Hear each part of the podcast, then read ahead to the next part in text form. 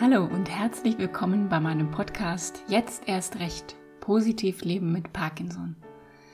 Mein Name ist Katrin Wersing und ich begrüße euch heute schon zur 25. Folge meines Podcasts.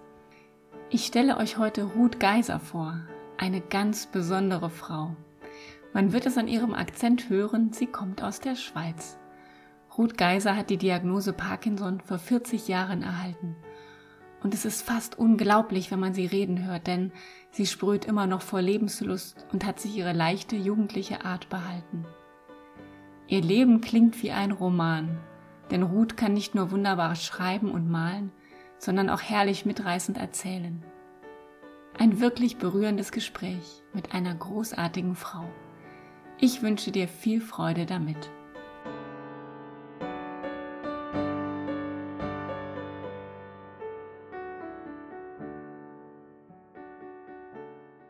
Hallo liebe Ruth, wir beide haben uns auf einem tollen digitalen Frauenseminar der Hilde Ulrich Stiftung getroffen und du hast mich vom ersten Moment an fasziniert, weil von dir ging so viel positive Energie aus und du hattest so viele schöne Gedanken und Weisheiten, die du mit uns geteilt hast.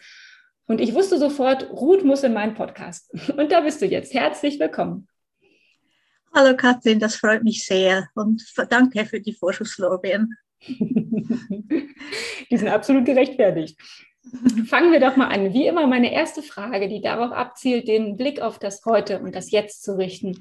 Was hast du denn heute bereits Schönes erlebt? Ich habe schon viel erlebt heute, aber das Schönste war am Nachmittag kam eine Freundin zu mir vorbei, spontan, ich, also sie hat gar nicht geplant. Und wir haben uns vor der Tür an den Tisch gesetzt und haben gequatscht und haben was getrunken und es war einfach so unkompliziert und so fröhlich. Also es hat mir eigentlich gefallen. Es, gab ein Thema, das andere. Dann am Schluss waren wir zwei Stunden, haben wir miteinander geredet. Ja, schön. Und das ist ja so was Kostbares, wenn man das letzte Jahr bedenkt. Ne? Das ist, ja, genau. was, was vielleicht ja. vor anderthalb Jahren für uns selbstverständlich war, ist auf einmal was ganz Kostbares geworden. Ne? Die Begegnung ja. mit Menschen. Ja, sehr schön. Gut, du bist heute 64 Jahre alt, wenn ich das erzählen darf. Ähm, und mhm. du blickst bereits auf viele ereignisreiche Jahre zurück. Erzähl uns doch mal ein bisschen, damit wir dich näher kennenlernen können. Wer ist eigentlich Ruth Geiser und was macht dich aus? Ja, ich bin ein sehr kommunikativer Mensch. Ich liebe Sprachen und andere Kulturen, habe Geschichte, Englisch und europäische Volksliteratur studiert und habe die ersten beiden Fächer auch auf verschiedenen Stufen unterrichtet. Ähm, ich bin unternehmungslustig, bin gerne mit anderen zusammen und lache gern. Und so, das, das würde, so würde ich mich charakterisieren. Da ist jetzt Parkinson noch nicht vorgekommen. genau, das darf ja auch ja gerne mal noch eine Randnotiz sein. Ne? Mhm, genau.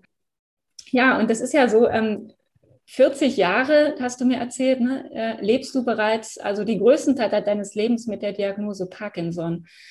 Und das ist ja eine verdammt lange Zeit. Und wenn du uns noch mal so ein Stück mit in deine Vergangenheit nimmst, in die Welt der jungen Ruth, Mitte 20. Ich fange etwas früher ja. an, weil es hat so einen Zusammenhang. Äh, als ich 21 war, habe ich beide Eltern verloren durch einen Unfall. Und das hat mich dann schon eine Weile beschäftigt. Ich war zwar die Jüngste, aber musste irgendwie mich um alles kümmern und trauerte natürlich auch. Und als ich dann so langsam aus dieser Trauer wieder auftauchte, merkte ich, dass alles so viel schwerer ging als vorher. Ich hatte zu studieren begonnen an der Uni Zürich und dort merkte ich, dass meine Schrift sich verändert hatte. Ich bin nicht mehr mitgekommen mit Aufschreiben, mit, dem, mit meinen Notizen. Mein Fuß, meine Füße wollten sich nicht mehr richtig abrollen. Also ich bekam so einen hackigen Gang und mein Arm war oft an den Körper angeschmiegt und es war so irgendwie steif. Mein rechter Arm war es damals nur. Ich ging zu einem Rheumatologen in Behandlung, der glaubte, meine Steifigkeit und meine Langsamkeit seien psychisch bedingt. Das meinten auch viele meiner Freunde. Hm. Und erst als die Symptome immer schlimmer wurden und ich in einem Jahr 15 Kilogramm abgenommen hatte, ohne es zu wollen, realisiert er, dass vielleicht doch noch mehr dahinter stecken müsse und dass ich vielleicht doch kein psychosomatischer Fall sei. Und er schickte mich schließlich zum Neurologen. Als ich wusste, dass ich zu einem Neurologen gehe, da ich, bin ich noch in der Bibliothek vorbei und habe mir ein Buch gehabt, eine Einführung für Studenten der Medizin. Und ich habe das nur durchgeblättert und mein Blick fiel sofort auf eine, ein Bild von einem alten Mann, der vornübergebeugt und in, so in den Knien, die Arme angewinkelt dastand. Und ich habe plötzlich mich gesehen. Also es, es, war eindeutig meine Haltung, die ich Wahnsinn, in letzter Zeit ja. angenommen habe. Darunter stand Parkinson, oder? Also ich hatte, als ich dann zum Neurologen hatte ich eine Ahnung, oder? Oder nein, eine Ahnung ist zu wenig gesagt. Ich war praktisch sicher, dass ich Parkinson hatte. Der Neurologe hat die äh, klassische Differentialdiagnose gestellt. Er hat einfach überprüft, was geht, was geht nicht. Und äh, ja, hat mich dann ein zweites Mal kommen lassen, um mir die Diagnose mitzuteilen. Er hat aber nichts von Parkinson gesagt. Er sagte extrapyramidales Syndrom. Und äh, ich habe dann dazwischen gefragt, ja, ist es denn Parkinson? Und dann sagte er, ja, jetzt haben Sie sich Ihre Diagnose ja selber gestellt. Und da musste ich weinen. Ja. Aber als ich die Praxis verließ, ich war erleichtert. Ich war wirklich erleichtert. Es fiel mir ein Fels vom Herzen, weil plötzlich hatten meine Probleme einen Namen. Man konnte es benennen, man konnte es behandeln. Und das war so viel leichter zu ertragen, als dass diese Ungewissheit vorher diese massiven Einschränkungen nicht zu wissen, was es ist. Ich ging heim und, und startete eine Reihe von Telefonaten. Ich musste meinen Freunden allen mitteilen, was jetzt los war mit mir. Man begann dann auch schon sehr bald mit L-Dopa-Behandlung und das brachte mir sehr, sehr rasch meine ganze Beweglichkeit zurück. Ich konnte wieder Sport machen, laufen, Teamsport, ich spielte Volleyball und Handball und ich konnte mein Studium weiterführen und fertig machen. Ja, die ersten Jahre waren wirklich, man nennt das ja auch Honeymoon und es war wirklich ein Glück, wieder sich so bewegen zu können, wie ich mir das vorstellte. Ich nahm dann die Berufstätigkeit auf und unterrichtete an verschiedenen Schulen. Am Schluss unterrichtete ich Englisch an einer Fachhochschule. Und in dieser Zeit lernte ich meinen Mann kennen, Bevor wir heirateten, gingen wir auf eine achtmonatige Reise um die Welt. Ich musste einen halben Koffer voller Medikamente mitnehmen, aber es war egal. Schlecht konnte es mir auch anders so gehen. Und wir genossen beide die Reise sehr. Das ist ja eine schöne Einstellung, genau. Schlecht kann es mir aber auch anderswo gehen. Muss man nicht und zu Hause sitzen bleiben, ja, sehr gut. 2005 hörte ich dann auf zu arbeiten 2006 begann ich zu malen. Ich wollte einfach noch, noch mal was von Grund auf lernen. Ich begann mit Aquarellen. Ich habe ein Jahr lang jeden Tag ein Bild gemalt. Bäume, Vögel, Autos, Städte, Flüsse, Menschen. Heute male ich nicht mehr so viel. Ich schreibe eher Geschichten, äh, Gedichte oder Kurzgeschichten, weil das Malen ist ein bisschen anstrengend geworden. Ich habe im Schluss sehr große äh, Formate gemalt und das musste ich immer im Stehen machen. Ich habe den Weg zurück zum kleinen Format noch nicht gefunden. Ja, so, das ist so meine grobe Lebensgeschichte. Ja, spannend, total schön. Danke, dass du uns da mitgenommen hast auf die Reise. Ich bin jetzt auch gedanklich mit dir mitgereist. Ich war auch mit auf Weltreise. genau, wobei das wahrscheinlich noch ausführlicher sein könnte. Also wenn ich noch mal so ein bisschen Revue passieren lasse, du hast die Diagnose, glaube ich, mit 27 bekommen, ne? Äh, wurde die Diagnose, die Diagnose gestellt. da war ich genau. 27 geworden. Dann bist du noch ins Berufsleben eingestiegen, hast auch noch, du sagtest, glaube ich, 20 Jahre gearbeitet. 20 ne? Jahre seit Wahnsinn. der Diagnose. Wahnsinn. Ja, okay. ich, ich, die Diagnose war 84, aufgehört zu arbeiten habe ich 2005. Ja. ja. Ja. Okay. Und dann hast du dich aber auch nicht in dem Sinne zurückgezogen, sondern hast gesagt, ich fange jetzt an zu malen, ich lerne nochmal was Neues. Also, dass du so diese Wege für dich nochmal gefunden hast. Ne? Auch wenn, wenn sich eine, wenn, wenn ein Weg vielleicht äh, zu Ende ist, dass du dann sozusagen die nächste Abzweigung genommen hast. Das ja, finde ich total ja, schön. Das, Etwas lernen ist für mich immer sehr wichtig. Ja. Ist, äh, ich lerne auch jetzt Neugriechisch und das, das bringt mir viel. Das ist völlig sinnlos vom, von der Funktionalität her, weil ich gehe sehr selten nach Griechenland, aber es macht mir Spaß, diese Sprache zu lernen.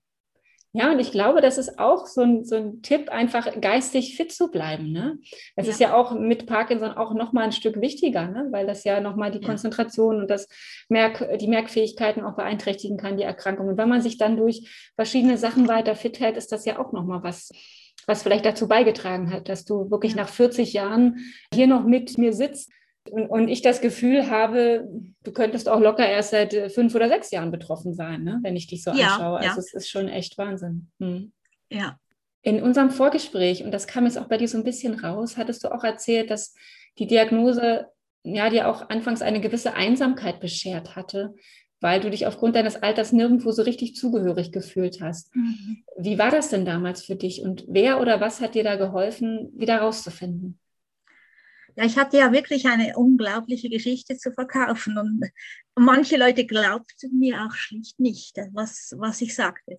Unter anderem mein Bruder, der, der sagte einfach, ja, das, das, guck mal, die Hoffmann Laroche, die hat eine Statistik hier für Parkinson und die beginnt mit 40. Du, du bist 27, du kannst nicht Parkinson haben. Kann gar nicht sein, es steht nicht so im Lehrbuch. Kann gar nicht sein. er ist völlig, völlig Wissenschaftler, er ist Biologe, oder? Ja, gut, es war nachher etwas schwierig, mit ihm über die Krankheit zu reden.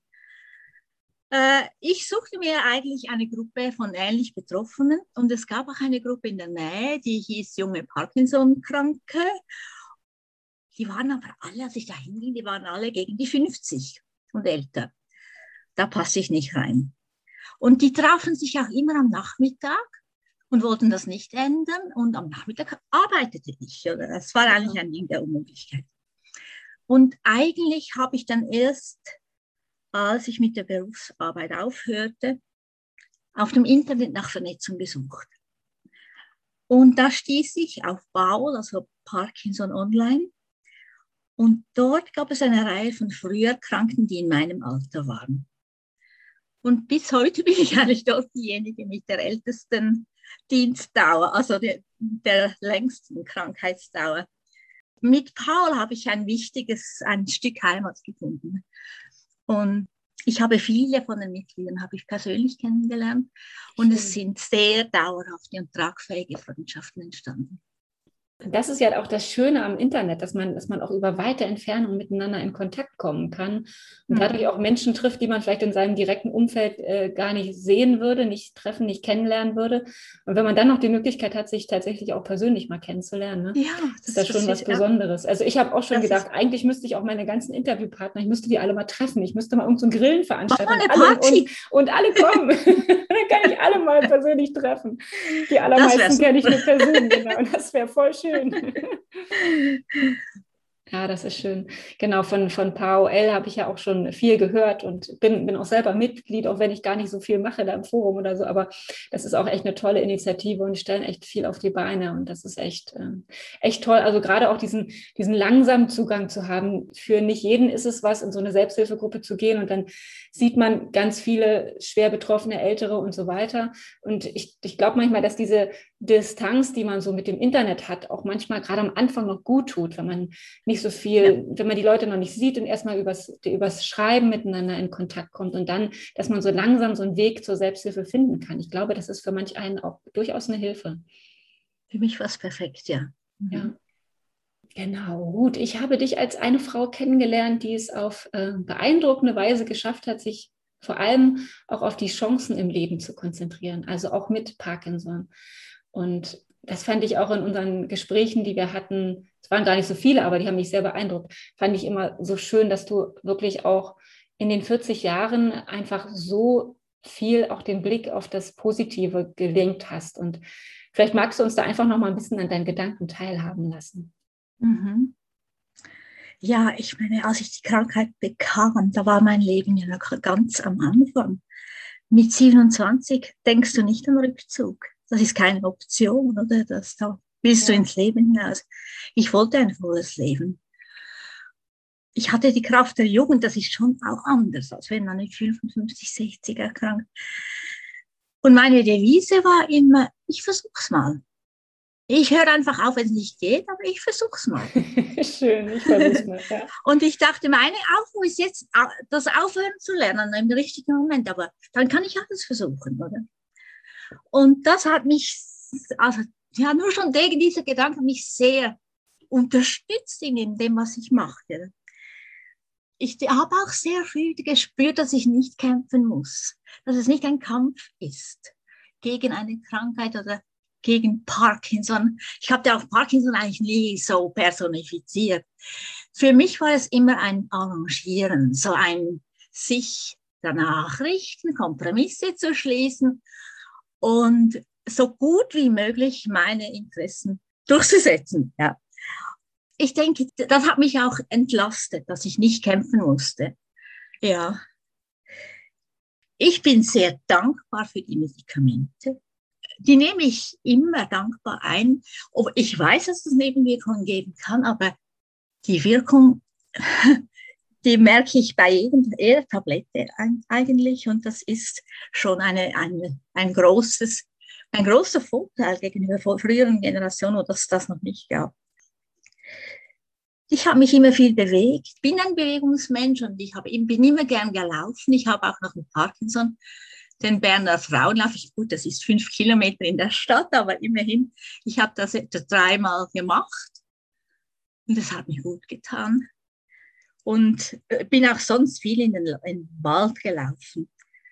Ich habe immer gemerkt, dass wenn ich in Bewegung komme, dass es dann eben, es gibt wie einen Schub. Die Tabletten haben eher länger gewirkt, wenn ich, wenn ich gelaufen bin und oder auch gewandert bin.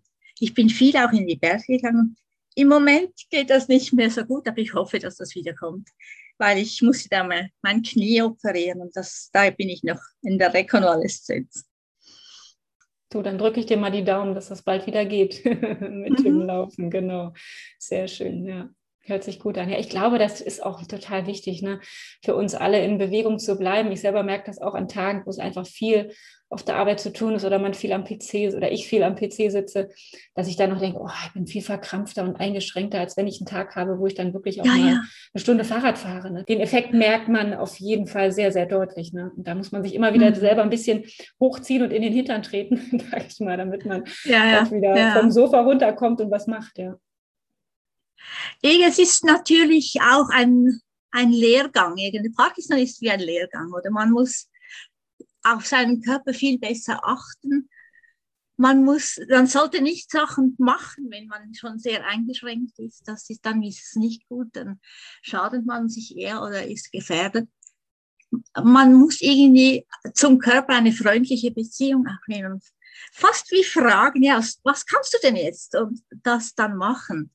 Und dann einfach immer auf der Seite der Bewegung sein. Wenn das geht, wenn man sich bewegen kann, sollte man das versuchen. Ja, ich denke, Parkinson als Lehrgang, das habe ich schon auch immer ein bisschen wahrgenommen, dass ich einfach mich selber sehr gut kennen musste, weil ich dieses, dieses Defizit, also diese Schwäche hatte, musste ich einfach die Mittel, die ich hatte, am besten einsetzen. Beim Unterrichten war das auch immer, also ich habe gewusst, ich kann nicht jederzeit an die, an die Wandtafel gehen und was schreiben, das geht nicht immer dann musste ich meine Lektionen nach dem richten, wie es mir ging, oder? Also ich habe dann vielleicht einfach geredet, habe die Schüler reden lassen, habe Gruppenarbeit gemacht, wenn es mir nicht so gut ging und bin an die Wandtafel gestanden, wenn es mir gut ging. Und damit bin ich recht weit gekommen. Also einfach das machen, was ich gerade konnte ja, die Kräfte einteilen. Ne? Das ist, glaube ich, auch mhm. sehr schlau, auch das so zu machen, ne? wie du das gerade beschreibst, zu gucken, was geht und nicht zu hadern damit oder sauer zu sein, wenn was nicht geht, sondern äh, seine Energie lieber darin verwenden, dass ich, dass man dann was anderes macht, oder ne? Wie du sagst, das finde ich jetzt sehr schön und das auch so als Lehrgang. Du bist ja selber als Lehrerin sozusagen, ja. ne? hast du da ja auch so einen, so einen Blick, dass es wie eine Art Schule ist, durch die man auch so ne, geht und wo man sich auch selber besser kennenlernen darf, auch mhm. mit den Jahren, ja. Mhm. mhm. Ja, und sich immer wieder auf neue Dinge einstellen muss. Ja. ja. So ist das Leben, nicht nur mit Parkinson, auch ohne. Ja, stimmt. immer wieder was Neues, genau. Mhm. Mhm. Was ich dich noch fragen wollte, ähm, damals bei dem Frauenworkshop, wo wir uns das erste Mal gesehen haben und gesprochen haben, hat mich äh, besonders eine Aussage von dir beeindruckt. Und zwar hast du gesagt, in Zeiten, wo es dir nicht gut geht, hast du dir angewöhnt, nicht über die Zukunft nachzudenken, also nicht nachzugrübeln. Und ich, mhm. ich selber kenne das so gut, wenn es mir schlecht geht, dann überfallen mich irgendwie alle Zukunftsängste und das Leben wird total grau in meinen Gedanken.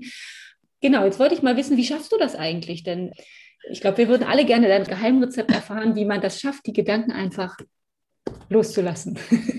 Ja, ich, ich habe versucht, ich nicht versucht, an was anderes zu denken, oder ich versuche das immer noch. Äh, wenn ich starke Symptome habe, dann sind die meistens in den Beinen. Das sind so unbequeme Gefühle. Der, der Fuß fühlt sich an wie ein Elefantenfuß oder ich fühle mich eingezwängt. Oder es gibt auch also krampfähnliche Zustände in den Hüften und so. Das sind Sachen, die normalerweise wirklich Angst machen und auch Angst davor, dass es immer so bleiben könnte oder mehr noch so wird, sein wird. Ich habe mir gesagt, ich muss diese Symptome reduzieren auf ihre eigene Art. Also ich habe festgestellt, ja, dieser Fuß, der fühlt sich an wie ein Elefantenfuß. Die, Füße erscheinen mir größer, als sie eigentlich sind. Und habe versucht, einfach das voll wahrzunehmen, aber nicht mit Verfühlen zu koppeln. Nicht dann zu denken, oh weh, oh weh, oh weh, es wird immer schlimmer und äh, nächstes Jahr kann ich das auch nicht mehr und jenes auch nicht mehr, ich habe einfach die, die Gefühle, die körperlichen Gefühle wahrgenommen und den Rest versucht wegzulassen. Aber ich habe dann die Wahrnehmung wirklich versucht zu optimieren auch. Also dass ich äh, mir das auch, äh, wie auch vorgesagt, es tut doch wirklich meine Hüfte weh. Da habe ich einen Muskel, der da einfach so komisch zieht. Das ist unbequem, aber mehr nicht, oder? Und mhm. das hat mir mehr Möglichkeiten gegeben, also mehr Kraft oder Potenzial mit diesen Symptomen überhaupt umzugehen. Und es hat hat mich auch von der Angst ein Stück weit befreit. Also das ist nicht so, dass ich nie Angst habe vor der Zukunft oder was kommt. Aber ich, im Alltag habe ich das ziemlich ja, irgendwie wegspüren können. Ich habe hab mich auf den Körper konzentriert und die Ängste beseitigen lassen ich glaube, das ist eine Technik, die auch, ich habe das selber herausgefunden, aber es ist, ich bin nicht die Einzige, die das herausgefunden hat. Es gibt, ist aus der Achtsamkeitslehre, ist das ganz ähnlich, oder? Man lässt die Gedanken kommen, wieder weitergehen, oder? Man hält sie nicht fest. Genau, dieser Gedanke ist nicht festzuhalten. Ne? Sehr, sehr schön, ja. Und da ist ja auch so Meditation auch eine Technik. Ne? Also ich habe das auch eine Zeit lang gemacht, es hat mir total gut getan. Jetzt bin ich habe ich in letzter Zeit so viel zu tun, dass ich es nicht mehr schaffe und ärgere mich ja. da immer drüber, weil ich weiß, dass es mir gut tut und eigentlich auch dazu führt, dass man selber so innerlich auch nochmal so runterfährt. Ne? Das ist, ähm, was ich auch ganz gut gebrauchen kann. Ich nehme das mal als Anregung von dir mit, doch nochmal wieder eine Meditation einzulegen. Aber das ist ein schöner Gedanke einfach. Eigentlich haben haben wir ja unsere Gefühle auch in der Hand. Ne? Wir können ja steuern, wir können ja uns entscheiden, wie wir uns fühlen wollen auch wenn es sich in manchen Situationen nicht so anfühlt, aber wir haben eigentlich immer die Wahl, ne, wie wir uns fühlen. Ja, ja. Das auch bewusst zu nutzen und sich nicht davon abhängig zu machen, was auf einen einströmt. Ne? Das sind ja manchmal so Prozesse, die man gar nicht so steuern kann, die irgendwo aus dem Unterbewusstsein kommen ja. oder so. Aber wir können ja doch vieles beeinflussen und auch wirklich nochmal hinterfragen, ist das, was ich denke, jetzt eigentlich wahr? Und oft ist genau, es gar nicht genau. wahr. Ne? Sei es nur mhm. allein, wenn, keine Ahnung, jemand läuft die Straße lang und man denkt, ja, der hat aber unfreundlich geguckt hatte vielleicht überhaupt nichts mit uns zu tun, aber man hat die Gedanken im Kopf und so kann das manchmal mit den mit, mit Schmerzen, mit Symptomen, ich kenne das auch so ja. gut, dann, wenn irgendwas kommt, dann ich auch, Gott, jetzt, oh, jetzt kommt das auch noch und das hat auch der und der erzählt und das war bei dem auch am Anfang so und dann wurde es so schlimm und ne, also bzzz, mhm. ist man dann schon zack, irgendwo jenseits äh, und es ist gar nicht mehr eigentlich das Problem da, sondern nur noch die Gedanken sind das Problem. Die ne? Gedanken, ja. Ja, spannende Geschichte. Ja, du hast es gerade schon so ein bisschen erzählt. Ähm, Vielleicht noch da, doch nochmal die konkretere Frage. In den vielen Jahrzehnten mit deiner Krankheitsgeschichte hast du auch für dich Techniken entwickelt, ähm, mit den zunehmenden Symptomen und Medikamenten, Nebenwirkungen wie Überbewegung besser umzugehen. Ähm, du hattest mir letztens auch von so einer Technik erzählt mit den Überbewegungen. Vielleicht ja. kannst du das nochmal ein bisschen erzählen. Überbewegungen sind für mich das Unangenehmste, was ich haben kann. Es ist eher unangenehmer, als ein bisschen steif zu sein.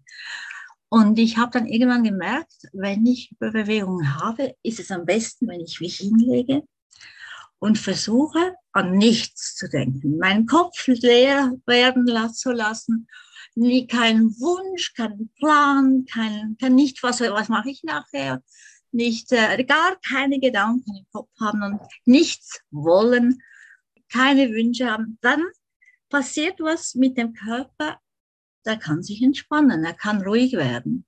Und das ist immer, also es wirkt immer bei mir, wenn ich, solange ich mich hinlegen kann, ein bisschen Ruhe habe, dann gehen die weg. Aber was unangenehm daran ist, wenn ich zu früh wieder aufstehe, sind die überwiegend gleich wieder da. Aber wenn ich es, aus, es aushalte, vielleicht eine halbe Stunde einfach so da zu liegen, dann ist es weg. Und das ist so ein befreiendes Gefühl. Und irgendwie gibt es mir auch das Gefühl, dass, dass der, die Krankheit nicht alles mit mir macht, dass ich doch auch ein bisschen noch äh, etwas tun kann, um ihn wieder zu befreien. Oder? Also sonst kommt man sich ja oft auch einfach ausgeliefert vor. Ja, das stimmt, genau. Mhm. Das ist total spannend, was, was du in deinen vielen Jahren schon alles so erlebt und ausprobiert und erfunden hast, sage ich mal. Das ist ja auch, das ist ja auch echt eine Qualität. Also finde ich total spannend. Und, und dass du das mit uns teilst. Ich glaube, das ist was, wo wir viel von mitnehmen können. Ja, ich denke, ich habe natürlich all diese Tricks oder Strategien oder Techniken entwickelt, weil gerade weil es so schwierig war, oder? Und es kommt natürlich auch immer wieder vor, dass ich denke, jetzt schaffe ich es nicht mehr. Jetzt ist es einfach zu viel oder das kann ich nicht auch noch stemmen. Zum Beispiel, da hatte ich diese Knieoperation und musste nachher zweimal wöchentlich in die Physiotherapie. Und dann wurde meine Therapeutin krank. Sie, sie ist dann Covid-19 erkrankt. Und ich hatte, ich wusste genau, ich hatte eine Behandlung, als sie schon krank war. Ich bekam große Angst, dass sie mich angesteckt hat. Da hatte ich, habe ich wirklich einen ganzen Samstag lang habe ich, da habe ich geheult und dachte, nein, das geht nicht auch noch. Ich habe Parkinson, ich habe dieses Knie und das kann ich nicht auch noch stemmen. Das geht nicht. Das, das ist zu viel. Und ich konnte dann, musste dann warten bis am Montag, bis ich dann einen Test machen konnte und der war negativ. Und da war ich schon wirklich sehr froh, weil ich, man hat nicht endlos Kraft, oder? So äh, passiert es im Kleinen immer wieder, oder? Dass man denkt, nee, jetzt geht, das geht nicht. Also jetzt muss ich einfach mal, dann fange ich meistens an zu heulen. Und das wiederum tut mir meistens auch gut. Also das ist so ein, loslassen, ein, das Ventil öffnen und einfach sagen, jetzt ist zu viel. Das brauche ich auch von Zeit zu Zeit. Und es ist auch, das ist auch etwas, was einfach, es stimmt. Und es, es ist sehr viel und man ist sehr, manchmal sehr alleine. Und es kommt immer noch Neues dazu. Und das ist auch eine Wahrheit, die ich hier sagen möchte, weil es nützt nichts, wenn man immer nur denkt, das ist schon gut oder es ist es geht ans Lebendige und es ist ein anstrengendes Leben. Es ist ein hartes Leben. Aber es ist, wie gesagt, auch ein spannendes Leben. Ja, das stimmt. Und ich glaube, das ist auch so wichtig, dass man auch das mal sagen darf und dass man auch mal verzweifelt sein darf und am Ende sein darf, dass das auch alles dazugehört. Und trotzdem bist du ja in den vielen Jahren mit Parkinson, bist du ja nie liegen geblieben. Ne? in dem übertragenen Sinne bist du ja immer wieder aufgestanden. Und Für mich gehört das eben zusammen, weißt du, dass zusammen, ich mich ja. wirklich, also ich auch mal jammern darf, dass ich alles, alle meine Befürchtungen, alle meine Ängste auch mal sagen darf. Und dann kann ich wieder Kraft schütten. Und da ist es schon wichtig, dass man die Kraftorte auch kennt, die man hat, oder? Bei mir sind es merkwürdige Sachen. Es ist das Singen, die, meine Beziehung zu meiner Stimme, das ist ganz wichtig. Also wenn ich singe, dann spüre ich meine Kraft. Und ich sehe mir sehr gerne Handarbeitsbücher an oder Schneiderbücher, also so Bücher wie, wo das Entstehen von Kleidern oder was auch immer man schneidet, äh, beschrieben und gezeigt wird. Das sind so schöne, geschickte Hände abgebildet, die mit Stoff, sich mit Stoff beschäftigen. Und das tut mir gut ist irgendwie Erholung für mich. Es gibt Dinge, die einem immer wieder Kraft spenden, oder? Ja, genau. Und das, da sagst du was sehr Wahres. Genau diese, diese Dinge, diese Orte muss man finden und die muss man sich bewahren und ja. genau in solchen Momenten rausholen, wenn man mal wieder am Ende ist. Ne? Und das wird immer mal wieder passieren im Leben. Dann wirklich den Zugang dazu finden, ne? mhm. wie, so ein, wie so ein Koffer, den man auspackt ja. und sagt, so, ja. jetzt geht es mir total elend, jetzt mache ich diesen Koffer auf und finde da einfach verschiedene Dinge, die mir einfach Kraft geben. ja. Ähm, meine Abschlussfrage wäre jetzt an dich, was magst du denn den Menschen, die jetzt zuhören, noch mit auf den Weg geben? Was mag ich Ihnen mit auf den Weg geben? Äh, ja, achtet auf euren Körper, lernt euch kennen. Ihr habt einen eigenen Parkinson und die Bedürfnisse, die ihr habt, sind eure eigenen und lernt die kennen und das hilft immer. Ja, das ist ein schönes Plädoyer. Liebe Ruth, ich bin jetzt ganz beseelt irgendwie. Ich bin jetzt ganz ruhig. Ich habe vorhin noch erzählt, ich hatte so viel Wusel hier mit den Kindern noch vorher und jetzt bin ich gerade ganz runtergefahren durch das schöne Gespräch mit dir ganz herzlichen Dank für deine Zeit, für deine Gedanken. Das hat sehr gut getan. Und falls du jemals einen Kurs anbietest, ne, aus deinen 40 Jahren Erfahrung, ich melde mich auf jeden Fall an, dass man nochmal irgendwie zusammen so, was weiß ich, ein paar Techniken ausprobiert, Meditation ja. oder ähnliches. Ein, also ja. kann ich mir total gut vorstellen bei dir. Also kein, kein Druck jetzt, ne, dass du den Kurs starten musst. ich äh, überlege schon seit längerer Zeit, also nicht jetzt unbedingt nur diese Techniken, sondern das, das Stichwort wäre Empowerment. Ja. Wie gehe ich äh, selbst verantwortlich mit dieser Krankheit um? Weil das, das ist dann nochmal auch was, das, was man sich äh, bemühen könnte, dass man die Verantwortung dafür übernimmt. Also natürlich im Gespräch mit Ärzten, aber wirklich auch selber auswählt, was tut einem gut. Oder? Und nicht, sich nicht als Opfer sieht. Das ist wäre das Gegenteil davon, dass man sich als Opfer sehen könnte. Dass man sagt und stolz darauf ist, ich habe es bereits zehn Jahre Parkinson und lebe noch gut. Also etwas in diese Richtung. Da wäre das andere, das, was wir heute vorhin besprochen haben, das wäre dann da auch drin. Ja, super gut. Sag mir, wann es losgeht. Ich komme, ich bin dabei. Finde ich großartig, hört sich super an. Alles klar. Ja, ich danke dir ganz, ganz herzlich für deine Zeit, deine Gedanken. Es war super schön mit dir. Ich habe ganz viel mitgenommen und ich glaube, die Zuhörer auch. Und ja, pass gut auf dich auf. Und ich hoffe, auch wir treffen uns bald mal irgendwo, ja, irgendwann schön. in echt. Ja, das wäre schön, ja. Vielen Dank auch dir, das hast du toll gemacht. Ja, gerne. Tschüss. Tschüss.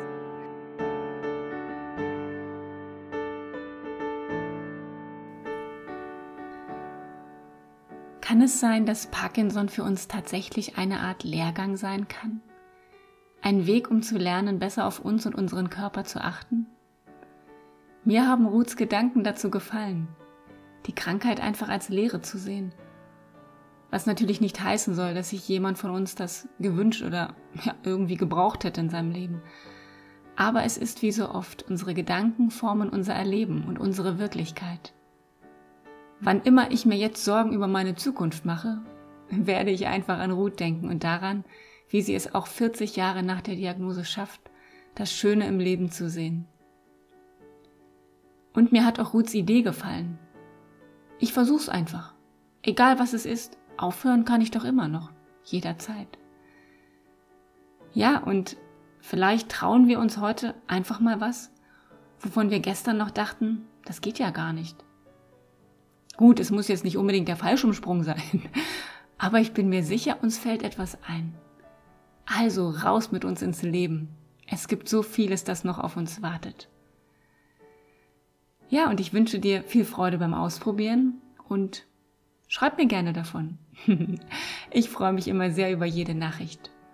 Bis dahin, pass gut auf dich auf und bleib positiv.